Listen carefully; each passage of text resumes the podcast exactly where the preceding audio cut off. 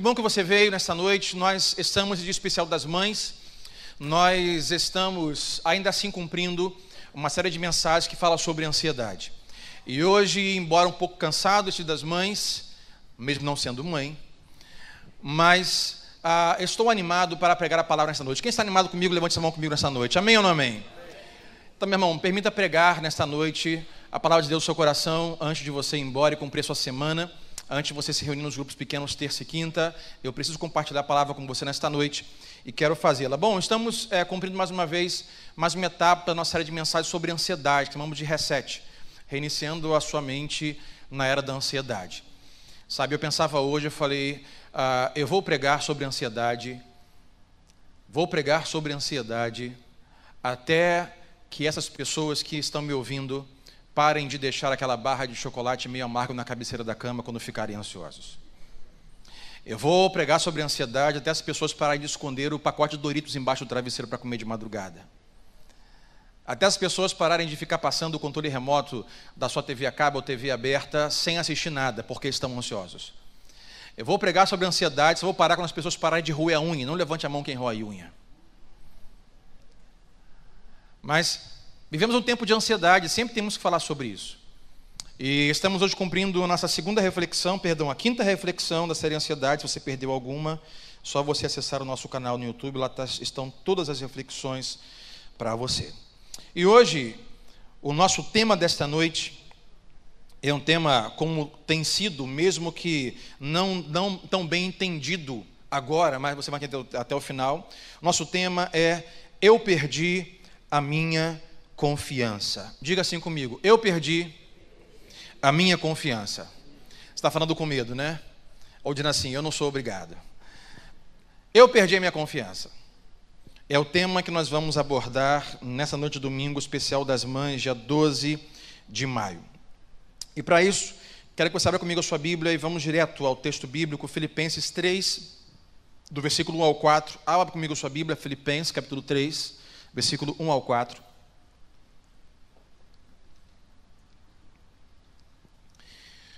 E Paulo vai falar também sobre a confiança. Paulo está escrevendo a uma igreja que ele mesmo foi o pastor, que ele mesmo foi o evangelista, e ele agora é o cuidador, o apóstolo da igreja. É uma igreja na cidade de Filipos, onde estão ali muitos cristãos, como nós hoje aqui reunidos, semana após semana. E lá tem judeus, é, ortodoxos, lá tem gregos, lá tem romanos, o que eles chamam de gentios, o qual nós nos encaixamos, não sendo judeus. E essa igreja está passando por um problema. E o problema é confiança. E é sobre confiança que nós vamos falar esta noite. Então, Filipenses 3, versículo 1 ao 4, vai dizer assim a palavra de Deus, versículo 1. Paulo diz: Finalmente, meus irmãos, alegrem-se no Senhor.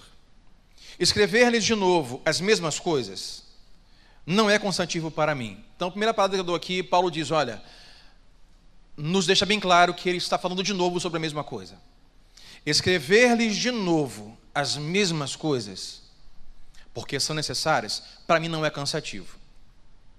Ele continua, mas é uma segurança para vocês. Paulo diz: Eu preciso voltar a este assunto para o bem de vocês, para a segurança de vocês. Versículo 2: Cuidado com os cães, cuidado com esses que praticam o mal, cuidado com a falsa circuncisão, pois nós é que somos a circuncisão. Nós que adoramos pelo Espírito de Deus, que nos gloriamos em Cristo Jesus e não temos confiança alguma na carne. Embora eu mesmo tivesse razões para ter tal confiança, diz o apóstolo Paulo. Ele termina esse primeiro bloco dizendo: se alguém pensa que tem razões para confiar na carne, ele diz: eu ainda mais. Mas quero voltar aqui ao versículo 3 que diz: Pois nós é que somos a circuncisão. Nós que adoramos pelo Espírito de Deus, que nos gloriamos em Cristo Jesus e não temos nenhuma confiança. Zero confiança. ausência total de confiança. Paulo diz: Nós somos esses. Esses quem? Nós que não temos confiança alguma. Aonde? Na carne. E é isso que ele está dizendo. Paulo quer tratar sobre confiança a esses irmãos. E esse é tema para nós nesta noite. E quando eu preparava minha mensagem, eu me lembrei de um professor que eu tive de música, e ele me ensinava sobre confiança musical. Existe isso, pastor? Existe. E às vezes eu ficava preocupado e dizia assim, professor, isso aqui está certo? Isso aqui está errado? Ah, essa nota aqui está tá boa, está ruim. Ele consertava, mas ele dizia no final, Sandro, não importa tanto se a nota é certa ou errada. O mais importante é você fazer isso com confiança. Porque até quando você tocar a nota errada, com confiança, ninguém vai perceber. Eu falei, olha. Como quem diz, até mesmo quando você fazer algo que não é verdade, mas se você fizer com confiança, todo mundo vai ter aquilo como verdade. Isso me fez fazer conexão com duas coisas. Uma delas é o risco que corremos hoje de falsos evangelhos, falsos ensinos, mas tendo sido ensinados com tamanha confiança, as pessoas acreditam. Mas também me faz lembrar sobre confiança, eu me lembrei, e eu gosto, como pregamos aqui alguns domingos, sabe, esse filme na minha mente. Minha, minha mente tem muitos filmes. E eu sou uma pessoa que imagina muitas coisas. E talvez por isso ah, surgiu essa série de mensagens, porque por muitas vezes me peguei ansioso. E como lembrei domingo passado, essa de mensagens nada mais é, ou também é, sabe, um tratamento em grupo, eu e você sobre a ansiedade. E eu me lembrei de é, como é aquele tempo. Quem aqui tem ah, entre 18 25 anos? Levante a mão comigo. Pode abaixar. Quantos estão aqui estão namorando? Não são noivos, levante a mão. Namorando. Namorando? Sério, Vitória? Tá bom. Seu pai sabe, né? Ah, quantos estão noivos? Levante a mão noivos para casar. Eu me lembrei quando tu falava sobre confiança, sobre o poder da confiança. Me lembrei daquele tempo que nós crescemos e começamos agora a perceber a necessidade de um investimento relacional para o futuro, namoro, noivado e casamento. Às vezes você olha assim, a roupa que você veste, aquele aquele carrinho velho que você tem, não vou citar nomes porque você pode ter esse carro e ficar chateado comigo. E aí você olha aquela menina, no caso eu como homem, vou usar o meu exemplo, olha aquela menina. Me lembro quando eu conheci, vi a primeira vez a Adriana. Aí você olha aquela menina e pensa assim, rapaz, como eu gostaria de conhecer essa pessoa um pouco mais de perto, quem sabe namorá-la, quem sabe noivar com ela, quem sabe casar com ela. Aí você olha a sua roupa, você olha o seu carro, você olha a sua conta bancária, você olha a, a, o seu presente e você fala assim, não tem condições. Mas é bem verdade que não é nem tanto o tipo de carro que você tem, não é nem tanto o tipo de roupa que você veste. É o tipo de confiança que você sai do carrinho velho com a roupa barata em direção à menina. É ou não é? É a confiança. Você sai do carro velho com a roupinha barata, amarrotada, a roupinha que não custou muito dinheiro, você sai olhando para a menina, o seu olhar de confiança, o seu andar quase que em slow motion, e você empina o peito e você põe a barriga para dentro e você vai andando. Meu irmão, a confiança que você anda, a menina não olha o carro que você tem nem a roupa que você tem. É o seu olhar de confiança. Ela quer dizer assim: Meu Deus, que homem. Que homem é esse, Senhor? É ou não é? Tem uns caras que têm um carro, carrão, carro importado, roupa de grife, roupa de marca, mas levanta do, cara, do carro igual um Zé Mané, sem confiança nenhuma. Aí a menina diz assim: Quem é esse menino? Está achando que é quem? É a tal da confiança. A confiança muda tudo. E hoje nós vivemos um século que quer o tempo todo buscar se sentir alguém confiante. Vivemos hoje um século que queremos o tempo todo demonstrar que somos alguém confiante. E a igreja em Filipos está passando por um tempo de uma confiança perigosa. Que o apóstolo Paulo está ministrando aos irmãos, dizendo assim para eles: muito cuidado. Muito cuidado com esta confiança que estão ministrando a vocês ou vocês estão buscando ter. Olha o que Paulo diz em versículo 2: Cuidado com os cães. Quem são esses cães? Os cães. Sabe que é cães?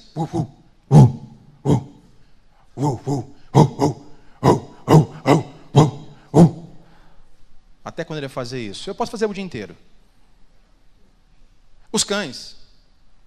Você conhece algum ser que demonstra maior confiança do que um cão em uma garagem? Naquela calçada que você passa com portão de grade fino? Você passa na calçada, o cão vem, bate na lata do portão e faz. Uh, uh, uh, uh, uh. Quer confiança maior do que essa? Você, ó, mete o pé. Aquilo coloca terror em você, porque o cão, quando late, é algo confiante. E Paulo diz: cuidado com os cães, cuidado com esses que estão latindo para vocês com muita confiança. Mas quem são esses que Paulo diz? Ele chama de, versículo 2, esses cães, cuidado porque eles praticam o mal. Que mal praticam? Eles vendem drogas na igreja? Eles são pervertidos? São adúlteros? Não. Paulo diz: cuidado com esses que praticam o mal, cuidado com a falsa circuncisão. Paulo diz: cuidado com os religiosos. Cuidado com esse tipo de gente, que ele vai dizer que coloca a sua confiança na sua religião, coloca a sua confiança no seu desempenho. Quem são esses cães que o apóstolo Paulo diz? São esses religiosos que diziam para, judeu, para os, os não-judeus assim: judeus, praticantes, na igreja cristã, na nova aliança, no tempo da graça, dizendo para os não-judeus assim: vocês precisam se circuncidar. A circuncisão era, era, era uma prática, um selo, algo externo que representava a antiga aliança e a autenticidade que você estava aliançado com Deus. Então, se você não conhece sobre isso, a circuncisão, desde criança, quando nascia no berço judaico, a criança era sofria um certo tipo de corte no seu órgão genital, os homens. E era a circuncisão. Era um selo externo de aliança, de comunhão, de relação com Deus. O que acontece? é que Cristo vem. Cristo vem, morre na cruz, ressuscita e muda tudo, ele cumpre a lei. E não mais é necessário ninguém passar pela circuncisão para ter uma relação com Deus. E esses judeus dizem assim, esses cães que Paulo diz, eles ensinam, não, você para ter comunhão com Deus, você para ser alguém em relação com Deus, você para ser um cristão autêntico, você precisa ter esse corte no seu corpo como um, um, ato, um símbolo, um selo externo de que você pertence a Deus. E Paulo diz: cuidado com esses caras. Porque Paulo sabe. Paulo sabe que não é o que você mostra do lado de fora, mas é o que acontece no seu coração que demonstra a sua autenticidade de relação com Deus e que você foi feito um novo cristão, um novo ser em Jesus. Paulo diz: cuidado com esses caras. O seu relacionamento com Deus é pela fé e não pela carne. Paulo chama de falsa circuncisão. Para você entender onde nós queremos chegar, onde eu quero chegar, onde Deus quer chegar nesta noite, o que é falsa circuncisão? Paulo chama de falsa circuncisão uma circuncisão que é apenas externa. Paulo chama de falsa circuncisão o problema de você colocar a sua confiança nesse ato externo para viver a sua vida. Paulo chama de falsa circuncisão você colocar a sua confiança ah, nas suas obras, nos seus atos externos para com Deus. E não se deixe enganar, ninguém aqui nesse auditório, lugar nenhum, pode impressionar a Deus. Você não pode deixar Deus impressionado, sabe, com a sua disciplina cristã. Você não pode deixar Deus impressionado, boca e aberto, porque você hoje leu mais um versículo, orou um pouco mais de tempo do que costuma, geralmente ora. Paulo diz: cuidado com esses homens, porque eles estão ah, pautando a sua relação com Deus em atos exteriores, eles estão ensinando isso. Cuidado com eles, cuidado, porque eles são maus. Por que são maus? Paulo diz: esses homens são maus porque eles estão ensinando você a colocar a sua confiança no lugar errado. Esses homens são maus porque dizem para você que você deve colocar a sua confiança na circuncisão, você deve colocar a sua confiança no seu comportamento, deve colocar a sua confiança em algo externo praticado, você deve colocar a sua confiança na falsa circuncisão. E essa falsa circuncisão, essa, o que eu vou chamar hoje de falsa confiança, Paulo diz: cuidado, porque você corre o risco de começar a fazer coisas exteriores, você corre o risco de começar a ter comportamentos ou hábitos com a consciência de que se eu fizer isso, eu vou ser aceito por Deus. E você vai passar a colocar sua confiança nisso, ao ponto da sua consciência até mesmo se tornar inimiga da sua humildade e se tornar alguém soberbo. Esses caras eram soberbos. Esses caras eram orgulhosos, porque eles colocavam a sua confiança, eles pautavam a sua confiança no seu comportamento, pautavam a sua confiança nos seus hábitos. E Paulo diz: eles são maus porque estão ensinando a você colocar a sua confiança no lugar errado. Eles colocavam a sua confiança em sua própria confiança. E Paulo diz: se a sua confiança não se desenvolver, ou se ela se desenvolver fora do processo que produz a verdadeira confiança, esta sua confiança será uma falsa confiança. Sabe, como é fácil nós sermos confiantes no início de todos os processos, é ou não é?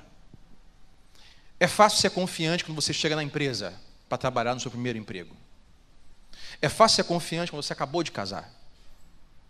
É fácil ser confiante quando o seu primeiro filho acabou de nascer. É fácil ser confiante quando você acaba de pegar o canudo na faculdade. É fácil ser confiante.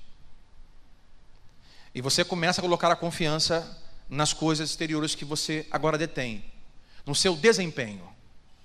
Não, porque agora que eu consegui essa faculdade, agora a minha confiança está nessa pós-graduação que eu fiz, agora tudo vai andar. Acabei de casar, e agora, isso que eu consegui reunir, a minha esposa ou com os meus filhos, me deixa confiante e seguro. Difícil é você se manter seguro quando essas coisas ao seu redor entram em crise. É fácil. Eu faço por experiência própria. Falo por experiência própria. É fácil se manter seguro ou se sentir seguro quando tudo está caminhando bem. Difícil é sentir seguro quando o seu pai passa mal, vai para o hospital, tem parada cardíaca, a igreja inteira ora e o médico chama a família e diz: ele foi a óbito. A segurança nas coisas exteriores começa a desmoronar. É difícil ter confiança quando cinco anos depois a sua irmã vai fazer uma cirurgia estética e não volta e vai a óbito. É fácil sentir seguro nas coisas exteriores quando as coisas exteriores estão harmoniosas. Difícil é sentir confiante. Difícil é ser alguém confiante nas coisas exteriores, no seu desempenho, no seu acúmulo, nas suas habilidades, nas coisas externas, quando tudo desmorona. Junto com isso tudo vem o que? A confiança vai abaixo. E quem sabe eu que nesta noite aqui já diria assim, é pastor, eu perdi minha confiança. Perdi minha confiança no meu casamento, Perdi minha confiança na minha empresa, perdi minha confiança no meu trabalho, perdi minha confiança na minha amizade, perdi minha confiança. É fácil sentir confiante, mas também é fácil perder a confiança quando as coisas desmoronam. Sabe, em um mundo que o tempo todo fala sobre confiança, a pergunta que tenho que fazer para você é: será que nós precisamos de fato de mais confiança? Ah, pastor, eu estou ansioso ah, Sandro, eu estou desesperado, estou confuso, porque não estou me sentindo confiante em relação a isso. A hora que eu me sentir confiante, as coisas vão mudar. O que eu preciso, Sandro, é de mais confiança. Deus, o que eu preciso é me sentir alguém mais confiante. É olhar no espelho pela manhã, dar um tapa na cara, olhar no espelho e falar: Você é o cara, vai que você vai conseguir. Vamos lá, empina essa cabeça. Você é o cara, confiança. Eu preciso disso, pastor. Preciso de motivação. Preciso de um coach. Preciso de. Ah, eu preciso. Será que precisamos é de mais confiança para não darmos ansiosos? Será que o que precisamos? A igreja em Filipos, Paulo disse, ele está perdendo a confiança. A igreja está perdendo a confiança no evangelho genuíno e começando a colocar a sua confiança no desempenho das suas obras. Os judeus na igreja, praticando judaísmo, estão dizendo assim: olha, para você ser alguém seguro em Deus, emocionalmente, espiritualmente, relacionalmente, você precisa se circuncidar. Porque o dia que você fizer isso, você será amado por Deus, será alguém motivado, será alguém escolhido, será alguém amado. Ou seja, se você fizer isso, se você tiver isso, se você alcançar isso, pelo seu desempenho, pela sua habilidade, pela sua conquista, você vai ser alguém confiante. Paulo diz: ah, ah, ah, ah. cuidado com os cães. Uh, uh, uh, os cães. Cuidado. Porque os cães latem. O latido de um cão é algo que parece algo muito confiante. Será que precisamos é de mais confiança? O problema não é o quanto de confiança você tem. O problema não é o quanto de confiança nós temos. Eu falava isso com o meu filho ontem, dizia: meu filho, saiba de uma coisa. Todo mundo, todos estão fingindo. Ele, como assim, pai? Eu falei, não o tempo todo, mas todos estão fingindo. E esse é um século que nós vivemos. É uma geração que vivemos que tenta projetar o tempo todo confiança em tudo. Já percebeu? Olha as redes sociais. Olha o seu Instagram. Só tem gente confiante. Já reparou? Olha as fotos. Você abre o Instagram, é só. É ou não é? As pessoas levam tempo escolhendo aquele filtro, levam minutos para fazer aquela legenda perfeita para postar. Você não vê ninguém derrotado nas redes sociais, só pessoas confiantes. É uma confiança que a geração que vivemos o tempo todo quer demonstrar, mas na verdade é uma confiança que não se tem. E para dois fins. O primeiro fim é para desviar a atenção de uma desmotivação, uma desconfiança uma, a, a, a, que se tem, e muitas vezes tem uma, uma depressão, uma tristeza profunda. E o pior, para você olhar aquela foto e se comparar. Falei pela manhã, eu lembrei, semana um casal me convidou, pastor, para sair. Está fazendo o quê? Eu falei, estou trabalhando. Não, vou te pagar um café. Eu falei, amém, vem café, a gente não rejeita. Aí vamos, vamos ver como tomar um café. Aí me levaram num lugar bonito e tal, luz indireta, mesa de madeira ali, bonita. Escolhe aí, pastor. Eu falei, beleza. Me dá então um quiche de queijo, um frappuccino assim. Aí eles pediram ovos mexidos. E quando botou a mesa, eu olhei aquela mesa, eu falei: Ah, não vou perdoar. Já vou ajeitar os talheres, tirar a carteira, chega para lá e vou bater aquela foto assim para o Instagram. Quem olhasse comendo o seu creme cracker com manteiga e olhar e falar assim: que homem. Ah, eu queria ser ele. Olha o olhar de confiança, eu aqui derrotado com creme crack, margarina e café ralo. Mas ninguém saberia que eu não paguei um centavo daquele café, que eu ganhei ele de graça. É o século da confiança. É o século da falsa confiança. Uma confiança que tentamos o tempo todo demonstrar, uma confiança que muitas vezes não temos.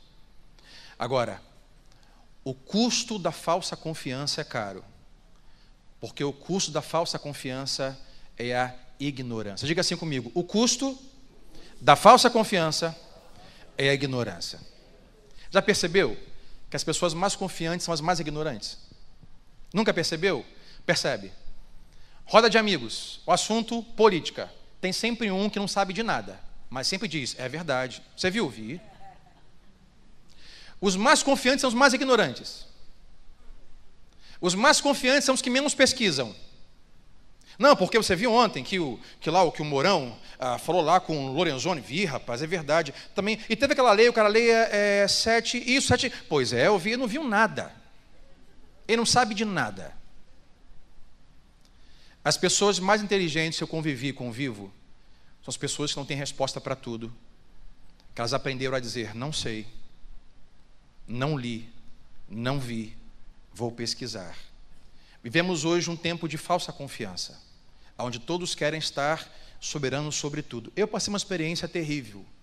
Uma vez fui numa loja em um shopping comprar um aparelho eletrônico. Eu olhei para eletrônico, olhei e falei, caro, isso aqui acho que só consigo pagar em 12 vezes sem juros.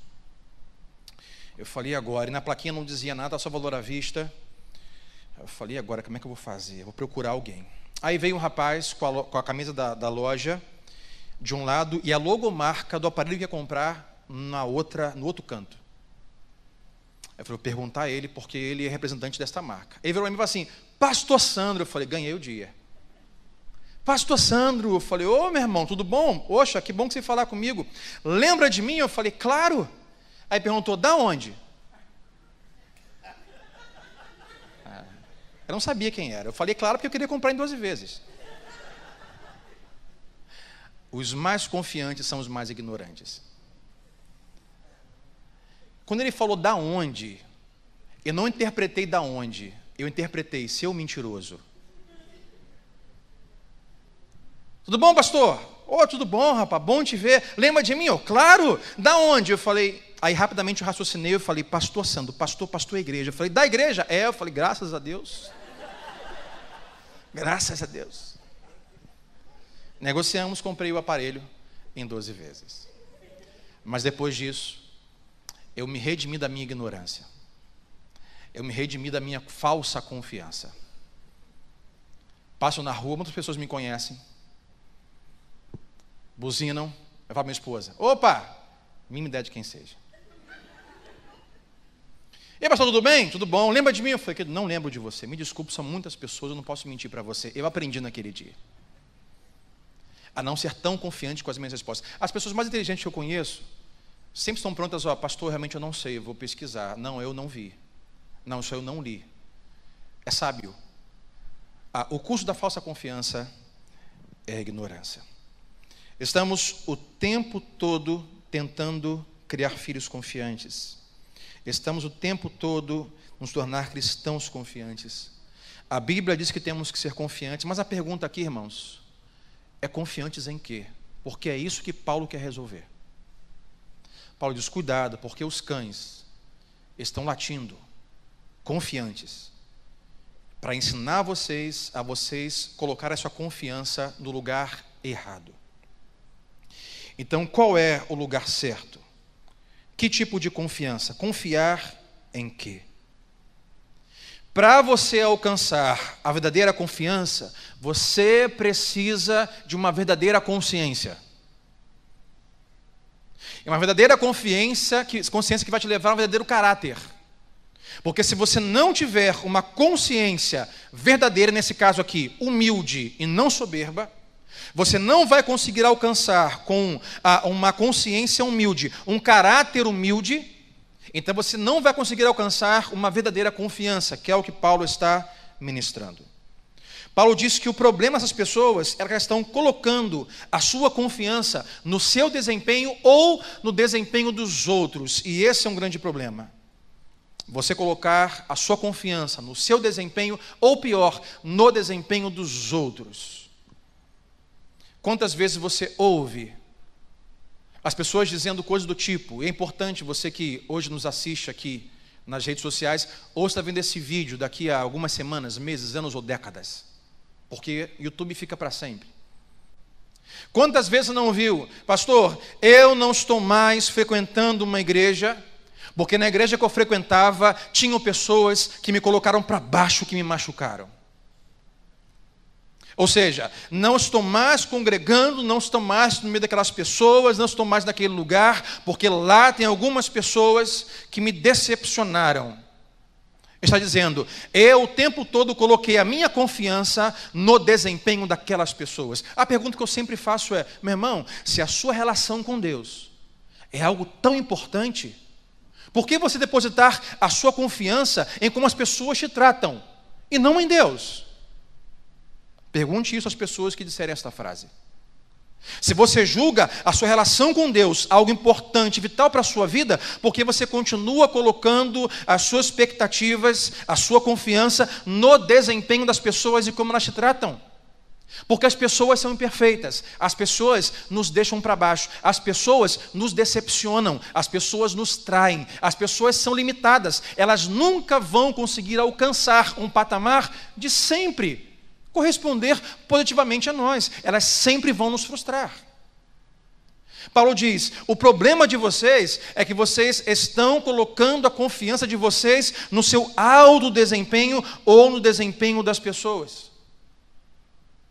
Será que é um bom lugar você colocar a sua confiança nas pessoas? Pergunte isso para ao seu lado, diga assim: é um bom lugar? Pergunte para ele: é um bom lugar? Eu creio que a resposta é unânime: não. Quem sabe você está aqui hoje, ansioso, triste, confuso, sem confiança alguma, porque você continua colocando a sua confiança no que está à sua volta. Uma hora era o dinheiro, e você era confiante, o dinheiro se foi, a confiança foi junto. Colocando sua confiança no seu próprio desempenho, colocando confiança no desempenho das pessoas. Paulo escreve à igreja, escreve esses cães. Uh! Acordou aí? Escreve aos cães. Diz assim: Vocês querem brincar? Querem jogar o jogo da lei? Vocês querem jogar o jogo do desempenho? Então vamos jogar. Esse jogo eu queria ver. Paulo chamando os religiosos para a roda: vem cá, vocês querem jogar o jogo do desempenho, da religião? Vocês querem jogar o jogo da confiança nas coisas ao redor? Então vamos jogar. Paulo reúne eles, como quem diz: Ah, sobre a circuncisão. Fala uma coisa para vocês: a minha circuncisão é melhor do que a de vocês.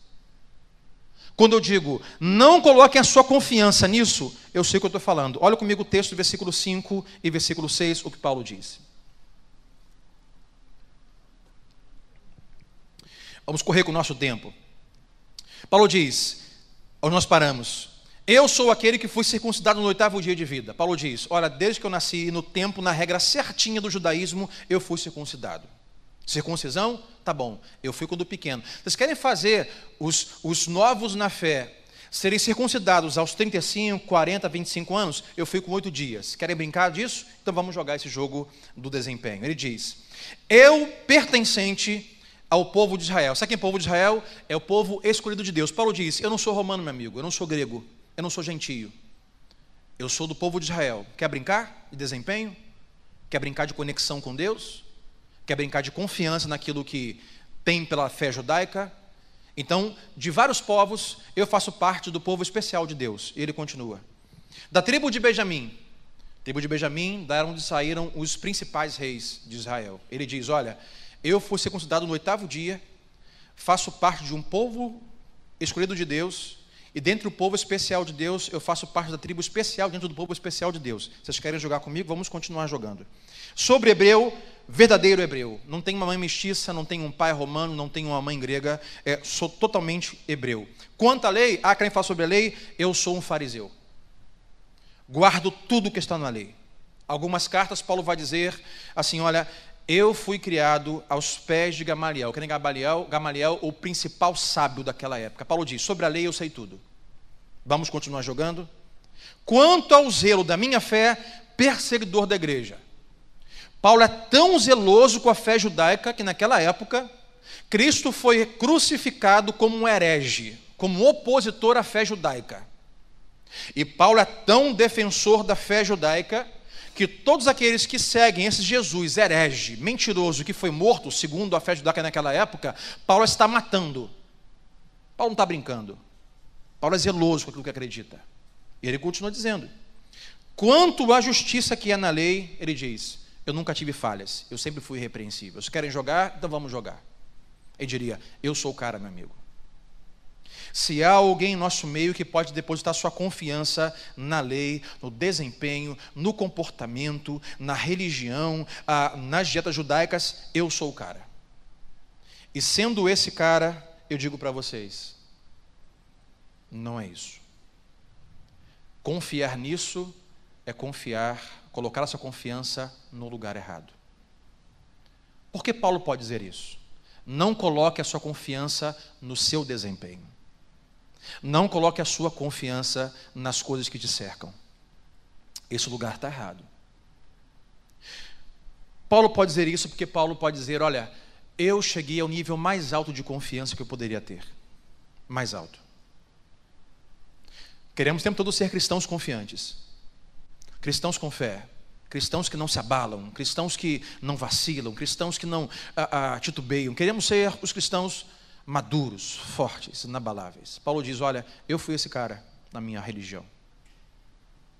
E com mais alto eu estava na minha soberba, porque uma das coisas que Paulo fazia, Paulo, em sua soberba, pelo seu desempenho, e esse é um problema de você colocar sua confiança no desempenho, você vai começar a categorizar as pessoas. É o que Paulo fazia.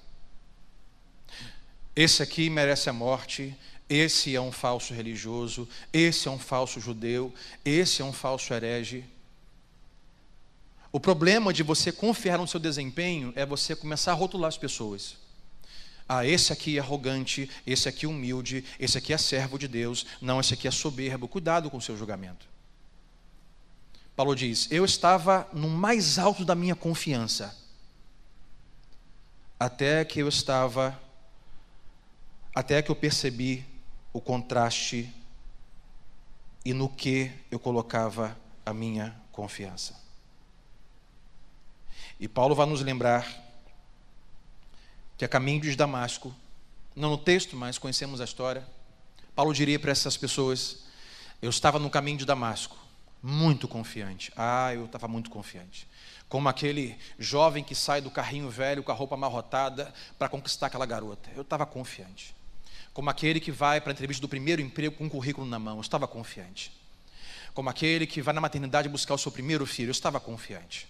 Paulo diz: Eu estava no padrão mais elevado de confiança, até que uma luz do céu veio e, bom, me jogou no chão e eu fiquei cego. E fiquei três dias sem enxergar. Durante esses três dias, tive que ir para casa acompanhado não sabia aonde morava, e nesses três dias eu tive que reavaliar quem eu era. Nesses três dias cego, eu tive que reavaliar no que eu estava depositando a minha confiança. E percebi que eu depositava a minha confiança na minha capacidade, no meu desempenho, no meu currículo, na minha habilidade, no meu conhecimento. E por três dias eu estava ali sem confiança alguma. Eu era alguém que, pela religião e pela fé, alguém conectado com Deus, porque fazia parte do povo de Israel, o povo especial de Deus. Eu era alguém que tinha legitimidade da tribo de Benjamim, mas ainda assim cego, sem confiança alguma. Não foi o diabo que derrubou Paulo. Quando ele caiu, diz que uma voz do céu com a luz veio assim: Paulo, Saulo, por que me persegues? Quem és tu que falas comigo? Sou eu, Jesus Cristo. Sou eu. E Paulo precisou reavaliar toda a sua história de confiança. Quem derrubou Paulo não foi o diabo. Quem derrubou Paulo foi Deus. Deus olhou do céu, um homem que depositava sua confiança no lugar errado. Ele disse: Saulo, se eu não derrubar você, ou enquanto não derrubar você, você vai continuar colocando a sua confiança no seu desempenho e você não vai cumprir o propósito o qual eu te trouxe a este mundo. Sabe, algumas vezes, quando Deus te derruba, quando Deus te para, não é o diabo, é para que você não continue mais a sua estrada de confiança no lugar errado. Quando Deus te para, quando algo acontece, e quem sabe você se encontra assim hoje, a sua confiança se esvai, ela vai embora, a confiança é zero. Não tem mais confiança para conseguir um novo emprego, não tenho mais confiança para salvar uma empresa, não tenho mais confiança em mim mesmo, não tenho mais confiança no Evangelho, não tenho mais confiança na igreja, não tenho mais confiança no meu cônjuge, não tenho mais confiança, a sua confiança vai embora. Às vezes é Deus minando a sua confiança, porque enquanto isso não acontecer, você vai continuar caminhando na sua falsa confiança, achando que está seguro e não está. Nós não precisamos de mais confiança. Paulo diz para esses homens: Olha, eu perdi a confiança. Eu precisei perder a minha consciência, a minha confiança. Paulo percebeu o quanto ele andava comparando a si mesmo com as outras pessoas.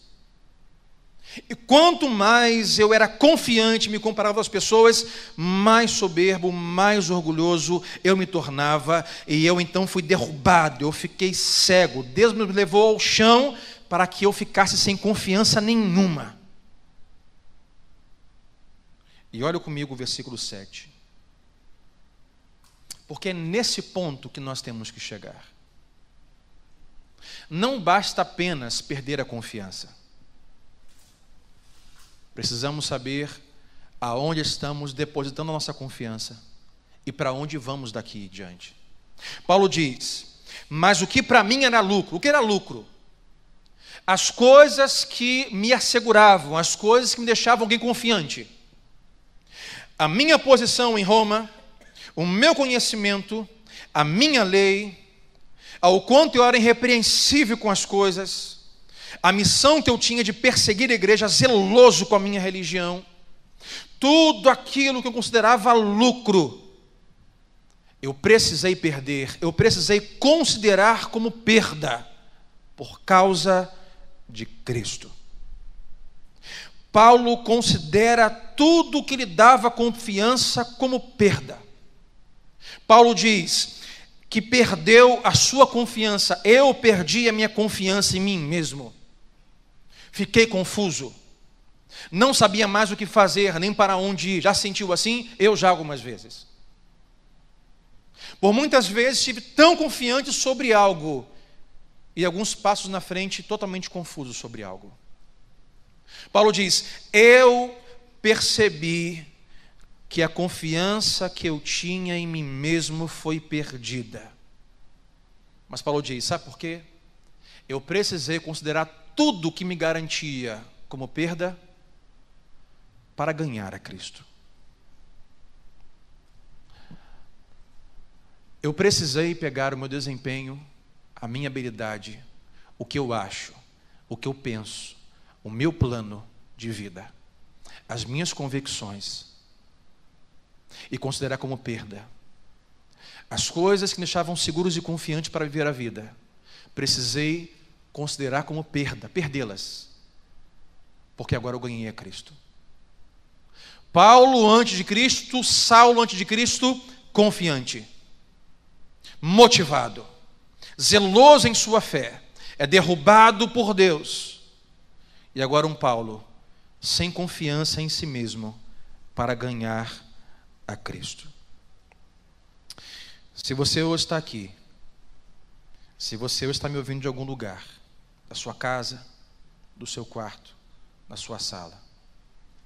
Diz assim, pastor, eu perdi minha confiança. Deus, eu perdi minha confiança. Eu estava confiante que as coisas dariam desse jeito e agora estou ansioso porque eu perdi a confiança que as coisas seriam assim. Eu preciso que você perceba que perder a confiança em si mesmo é necessário para experimentar e ganhar diariamente a Cristo. Será que Deus está tirando você de sua confiança para que você ganhe de fato algo maior? Será que você hoje se encontra aqui, nesta noite, em qualquer lugar que você esteja, sem confiança? Será que não é Deus agindo na sua vida? Para que de fato você perca a sua confiança em si mesmo, para que você consiga experimentar algo maior. Paulo experimentou algo maior. Ele diz: Eu ganhei a Cristo. O Saulo confiante perdeu tudo, mas o Paulo que saiu da cegueira três dias depois, que ressurgiu, é alguém que ganhou Cristo. Isso muda tudo. Sabe, irmãos, eu, Sandro, eu estou muito feliz que eu perdi minha confiança. Muito feliz. Não quer dizer que sou alguém é, é, não confiante. Mas eu confesso que no início da minha caminhada cristã, eu tinha um tipo de confiança que, graças a Deus, não tenho mais hoje. Graças a Deus. E estou muito feliz com isso. Sabe, estou muito feliz que Deus fez comigo o que fez com o apóstolo Paulo. Deus do céu impôs suas mãos e interrompeu os meus planos. Interrompeu. Ou você acha que eu queria estar aqui? Ou você acha que eu sonhei sem pastor? Nunca. Never. Jamais. Nunca. Tinha os meus planos. Tinha minha carreira musical, profissional. Ganhava o meu dinheiro. Viajar por muitos lugares. Estava a cada mês, a cada ano, alçando passos maiores de sucesso na música nacional brasileira. Confiante. Que digo para você, sem soberba, o que eu faço, eu faço bem. E todos diziam, cara, você vai longe. E isso fazia olhar para o espelho pela manhã e dizer: ah, Tu é o cara. Você é o cara. Tu vai longe, ninguém te segura. Te prepara. Tu é o cara. Olha, tu é o cara. Só para não esquecer, tu é o cara. Aí Deus, como Paulo, olhou para mim e falou: Olha, enquanto você confiar, continuar nessa confiança em si mesmo, no seu desempenho, na sua habilidade que eu te dei, você vai se arrebentar e você não vai cumprir o plano que eu tenho para a sua vida, e foi por isso que eu te trouxe a esse mundo. Então para. E Deus me parou.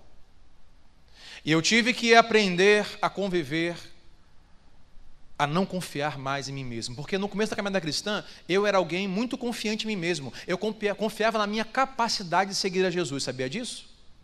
Será que você está lá ainda? O seu próximo passo, o próximo passo é sair de lá. Eu confiava na minha capacidade de seguir a Jesus. Eu posso seguir Jesus. Eu tenho o que é preciso para seguir Jesus. Eu sou filho de pastor. Eu tenho condições. Eu conheço a Bíblia. Até que eu me arrebentei. E que bom, eu estou feliz que eu perdi minha confiança. E talvez por isso, de púlpito, eu não faça algumas promessas que fazia no começo do ministério. Porque eu não confio em mim mesmo. Eu confio em Deus. Eu digo, se Deus quiser fazer, Ele vai fazer. Se Ele não quiser, Ele não vai. Imagine, você confiando na sua oração. Quê? Meu pai internado?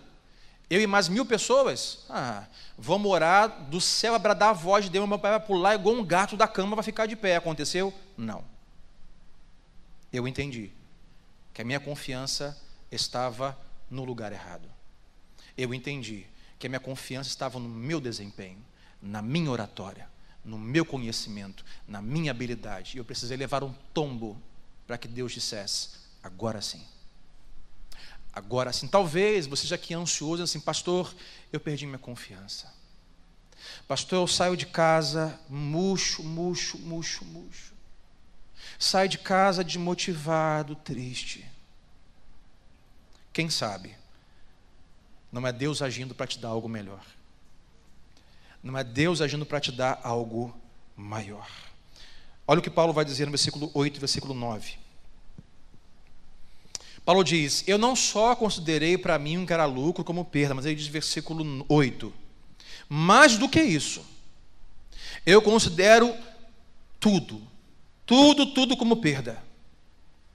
Comparando com a suprema grandeza do conhecimento de Cristo Jesus, o meu Senhor. E é por causa dele que eu perdi todas as coisas. E eu as considero como esterco, como nada, para então poder ganhar a Cristo e ser encontrado nele. Não tendo a minha própria justiça, ou seja, da lei, o meu desempenho, a minha habilidade, a minha capacidade, mas a que vem mediante a fé em Cristo, a justiça que procede de Deus e se baseia na fé. O que você e eu precisamos não é de mais confiança. O que você e eu precisamos é de mais Cristo. O que eu e você precisamos é de mais comunhão, experiência, confiança em Cristo. Pastor, se o apóstolo Paulo diz que o erro dos religiosos é colocar a sua confiança na sua religião, no seu desempenho, na sua capacidade, se isso é uma falsa confiança, e é a falsa circuncisão, é a falsa confiança. Confiar naquilo que é externo é falso. Então, em que devemos confiar? Nós precisamos de mais Cristo. Menos desempenho, ou seja, não digo ser alguém é, que não tem desempenho algum, mas menor confiança em nosso desempenho. Fique de pé comigo nesta noite. O telão vai me ajudar e eu tenho duas coisas para falar para você antes de nós orarmos. A primeira delas não é sobre quanta confiança você tem. É sobre em que base você a construiu. Eu, por muitos anos, construí a base da minha confiança nas coisas, na habilidade, desempenho, talentos, dons, capacidade. Essa base desmoronou. Graças a Deus por isso. Meu irmão, pode parecer estúpido, pode parecer a, a, a ignorância. Mas se você hoje se encontra em um lugar onde você diz assim, pastor, eu perdi minha confiança, eu digo, que bom, que bom. Porque só é possível ganhar a Cristo, só é possível confiar em Cristo se você perder a sua confiança em si mesmo. Estamos ansiosos porque continuamos depositando a nossa confiança em nós mesmos. A segunda coisa é: a resposta para a nossa ansiedade não é apenas mais confiança é mais Cristo. Diga assim para o seu irmão: não é mais confiança, é mais Cristo. Mais Cristo. Versículo 10, o apóstolo Paulo diz: Sem confiança alguma, ele disse: Olha, eu era como vocês, religiosos. Eu tinha uma falsa confiança. A confiança que não é em Cristo, a confiança que é no desempenho, na habilidade, no dinheiro, no currículo, é falso, vai desmoronar. Eu era como vocês, como um cão, tão confiante e seguro. Até que Deus me derrubou.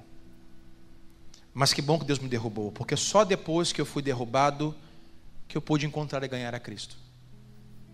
Você percebe? É um ou outro. Enquanto você caminha confiando no seu desempenho, na sua habilidade, no seu talento, no que você pensa, no que você acha, no que você programou, você corre o seu caminho, a sua estrada. Mas quando você para e diz: Deus, eu sim, eu sou inteligente, sim, eu tenho uma boa profissão, sim, tenho um bom currículo, sim, eu tenho ah, filhos educados, mas Deus, eu não quero colocar a minha confiança nisso. Eu quero colocar a minha confiança em Cristo. E aí você percebe que agora é Deus trabalhando e caminhando com você. Não é o quanto de confiança você tem, a resposta para a sua sociedade é mais Cristo. Quero conhecer a Cristo, Paulo diz, ao poder da sua ressurreição. Quero experimentar o poder da ressurreição. Só depois de você ter perdido a sua confiança é que você poderá experimentar a ressurreição. Porque só depois que alguma coisa morre é que ela pode ressurgir. E Deus hoje quer ministrar o seu coração que está ansioso e preocupado com algo. Pegue a sua confiança, leve até a cruz e a crucifique com Cristo. Porque é isso que Paulo diz. Olha o que ele continua dizendo. Quero participar dos seus sofrimentos, tornando-me como ele em sua morte para que de alguma forma eu alcance a ressurreição dos mortos. Paulo diz: cuidado, não tenham confiança alguma na carne, não tenham confiança alguma na sua capacidade, no seu desempenho, na sua habilidade, mas coloque a sua confiança na fé, na fé em Cristo e siga. Nós precisamos hoje pegar a nossa confiança na nossa carne, daquilo que achamos, que pensamos, que sabemos, deixar morrer na cruz. Se você não entender isso, você vai começar a orar a Deus pedindo de volta a confiança que você tinha, que era falsa. Deus, estou tão abatido, Deus, estou tão borocochô, Deus, estou tão triste. Eu era alguém confiante, pela manhã eu olhava no espelho e dizia: Você é o cara. Agora, Deus, não consigo nem mais olhar no espelho, estou envergonhado, não sei o que faz, estou confuso. Deus, me devolve aquela confiança que eu tinha no meu trabalho, me devolve aquela confiança que eu tinha no meu conhecimento, me devolve aquela confiança que eu tinha no meu terno e gravata, me devolve aquela confiança que eu tinha. Se você não tiver a consciência certa, você vai orar sim a Deus. Essa oração é errada. Não peça de volta aquilo que Deus quer crucificar na cruz. Aquele que me ama, aquele que quer me seguir, faça algumas coisas. E uma delas, negue-se a si mesmo. Você pode ser alguém inteligentíssimo, com muitas habilidades, e Deus vai derramar sobre a sua vida muitas habilidades, muito desempenho, para mudar a história do seu trabalho, da sua família. Amém ou não amém? Mas não coloque sua confiança nisso. Estamos ansiosos porque estamos colocando a confiança nas coisas erradas. A pergunta que eu faço para nós orarmos é: será que Deus trouxe aqui nesta noite para lhe devolver a confiança que você tinha? Ou para fazer você experimentar algo melhor e maior? Eu creio que é a opção B. Jesus precisou fazer isso com seus discípulos. Doze caras. Depois de um tempo, onze caras, super confiantes. Tão confiantes que Jesus estabeleceu o seu reino na terra que brigavam. Quem vai ser o primeiro? Quem vai ser o segundo? Quem vai ser o chefe da Casa Civil? Quem vai ser o vice? Quem vai ser o presidente da Câmara? Quem vai ser? Confiantes. Aí Jesus começa a falar: Eu vou morrer. Ele diz: Não, não é possível. Aí Jesus morre. Quando Jesus morre, eles perdem totalmente a confiança que eles tinham. Alguns estão trancados em uma casa sem confiança e com medo. Outros dois estão voltando para casa no caminho de Emaús, sem confiança alguma, borocochôs, dizendo: Cara, ele acabou com a gente. A gente depositou tudo nele.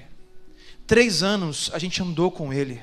Estávamos confiantes que Ele faria isso por nós, que estabeleceria o seu reino de glória conosco e nós andaríamos com Ele. Só que Ele morreu. E agora? Quando eles disseram assim: Olha, eu perdi minha confiança. Foi nesse momento que um homem começou a andar com eles no caminho de Emaús. Eles não sabiam quem era, e esse homem perguntou: Do que vocês falam? Eles disseram: Você, homem, não sabe das coisas? Aquele que nós depositamos a confiança, ele morreu. Tudo acabou. Perdemos a confiança. Jesus disse: Vocês não se lembram das coisas que estão escritas na palavra de Deus, desde Deus, Deus começou, começou a contar desde Moisés, Abraão, Isaac, Jacó. E entraram dentro de casa, os três, confiança zero. Os continuou a pregar e partiu o pão e serviu o cálice. E um disse para o outro. Ah, depois Jesus serviu o pão e o cálice, e da vista dele sumiu. E eles perguntaram: Não ardia o seu coração enquanto ele falava? Sim, ardia. Era ele. Era o Cristo ressurreto. Jesus precisou matar a confiança dos seus discípulos para dar vida à fé deles. Morte na confiança da carne para ganhar vida na fé. Viver pela fé é isso. É um dia de cada vez, uma crise de cada vez, um soco no peito de cada vez, mas confiando em Cristo. E só quando você pegar a sua confiança, a sua falsa confiança, a sua confiança de filtros, de frases perfeitas, bem elaboradas, quando na verdade você está se isolando, porque você perdeu a sua confiança, está triste, quando você abrir mão dessa estética de uma falsa confiança e dizer: Deus, eu perdi minha confiança, eu planejei, eu pensei, eu fiz, Deus, estou aqui, sem confiança, Deus vai dizer: Que bom, que bom, que bom, que você está no lugar que Paulo esteve, está no lugar que o pastor Sandro esteve um lugar onde muitos cristãos já passaram, para que você ganhe algo melhor. Você ganha ressurreição no seu coração, na sua vida, e essa falsa confiança não volte, mas você vive pela fé. Confiando como Jó, dizendo: Ah, meu amigo, eu não sei como será, mas uma coisa eu sei: o meu redentor vive, e ele vai se levantar. Estou em crise, tomei um soco no peito da vida, mas eu confio no meu redentor, eu confio em Cristo. O remédio para a sua ansiedade não é mais confiança. O remédio para a sua ansiedade é mais Cristo, é mais fé, vida na fé. Vamos orar, põe a mão no seu coração nesta noite. E se você entrou nesta noite dizendo que é o tema desta reflexão, eu perdi minha confiança, que bom. Você não pode perder a confiança em Deus. Se você perder a confiança nas coisas, nas pessoas, na sua habilidade, no seu desempenho, que bom.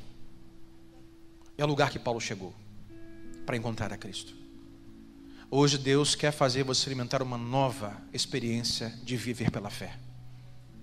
Mas se você entrou aqui nesta noite, ou está me escutando de algum lugar nesta noite, pastor, eu estou como este povo aqui lá em Filipos, perdendo a minha fé no Evangelho e colocando a minha confiança na carne. Não faça isso.